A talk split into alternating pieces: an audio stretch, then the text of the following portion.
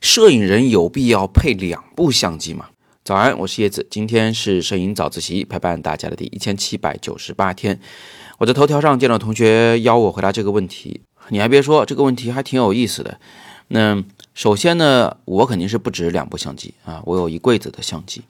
但是这个是我是非典型摄影人啊，因为什么题材都会涉猎一点，有搞教学呀，有跟厂商合作呀。那普通的摄影人，他们手头到底是有双机的吗？是不是都有个备机在手上呢？今天呢，我就给大家揭个秘，好不好？那其实呢，我们有的时候还真的会有两台相机，或者换句话说啊，就是我们可能有很多台相机，但是我们出门的时候会带两台相机，双机配备。为什么会带两台？有几种情况是有可能要用到的。第一种情况呢，就是我这趟拍摄非常重要，但是呢，我怕我的相机损坏。如果你是个摄影爱好者，说我去趟新疆。嗯，那这种拍摄呢，其实说实话不算特别重要的、不可出错的拍摄。我说的那种重要呢，是比如说我是个职业摄影师，某个公司、某个品牌委派我去国外拍摄一些东西回来，他是付了钱的，我们是签了合同的。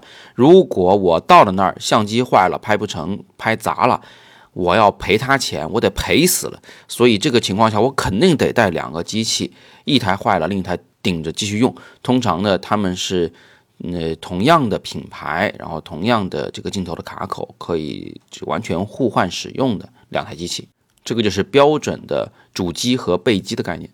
另一种情况，我们也会带两台，呃，但是这种情况跟刚才那个不一样，就是我们会利用全幅和非全幅的那个等效焦距转化系数来配备两个。不同画幅的机身，呃，这么讲有点抽象。我这么讲吧，就比如说你现在有两台相机，一台是全幅，一台是 APS-C 画幅，然后你手头有两个镜头，一个是广角镜头，一个是长焦镜头。那你想啊，那个广角镜头在上在全画幅机身上使用的时候，它那广角是一点都不打折扣的广角。当你把那个长焦镜头上在 APS-C 画幅的机身上使用的时候，会出现什么情况呢？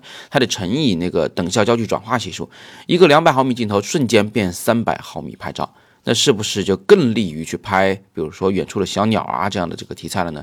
所以在这种情况下，如果你出去拍照，既要用广角，又要用长焦，呃，你想得到最广的广和最长的长，你可以带一个全幅机身和一个非全幅机身同时的去拍照，全幅上广角，非全幅上长焦头，这是第二种情况。那么第三种情况呢，是你带多种完全不同种类的相机出门。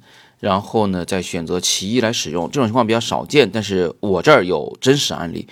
我在二零一九年参加吴哥摄影节的时候，呃，我是确定要在那儿做创作的嘛，因为我在现场是要要参加这个工作坊，并且要有作品出来就在摄影节展出，所以呢，我就带了三台不一样的相机出门，它们分别是奥林巴斯微单一台。徕卡 M Monochrome 一台，徕卡 Q 一台，这三台相机很不一样。徕卡 Q 就是个数码的全幅相机，不可换镜头，啊，可以拍彩色照片。徕卡 M Monochrome 是不能拍彩色照片的，可换镜头，黑白旁轴光学取景照相机。那么最后是那个奥林巴斯，奥林巴斯就是一个普通微单，但它可以换镜头，而且非常轻便，连拍速度很快，性能很强，防抖能力很强。为什么我带三台？因为我去之前，我根本就不知道我的拍摄题材。我的拍摄主题是什么？我就不知道我到底拿哪种相机是更适合拍这个题材的，明白吧？如果我要拍风光啊，如果我要拍野生动物，那我肯定就用奥林巴斯了。如果我是这个拍彩色的照片，我就用 Q 了。我如果拍黑白的，我肯定用徕卡 M Monochrome。所以呢，这种情况是一个特殊情况，就是我已知要做创作，却不知要做什么创作，我可能会带三种差异极大的机身。然后到现场去做决定，呃，这个时候一旦决定了主题啊，其实其他的相机都是放在我的那个寝室里面不拿出来的啊。其中有一台我还借给我一个越南同学了，我自个儿就是用徕卡 Q 完成了整组创作。所以各位同学，如果你们也属于以上三种情况，觉得腹肌非配不可的话，你可以买。但是除此之外的话，我觉得你不需要用这种理由啊去给自己这个花钱找一个心安理得。如果你只是出去旅行，哪怕是出远门，去新疆、去西藏、去云南，我觉得这个所谓的腹肌也是不必要配备的。毕竟我们现在还有一个非常好的腹肌，永远随身、永远有电，是吧？就是手机嘛。虽然它有这样那样的问题，但是它毕竟是方便啊，你不用为了这个腹肌再额外再去花钱，或者是额外携带一台相机在身上，手机反正是要带的。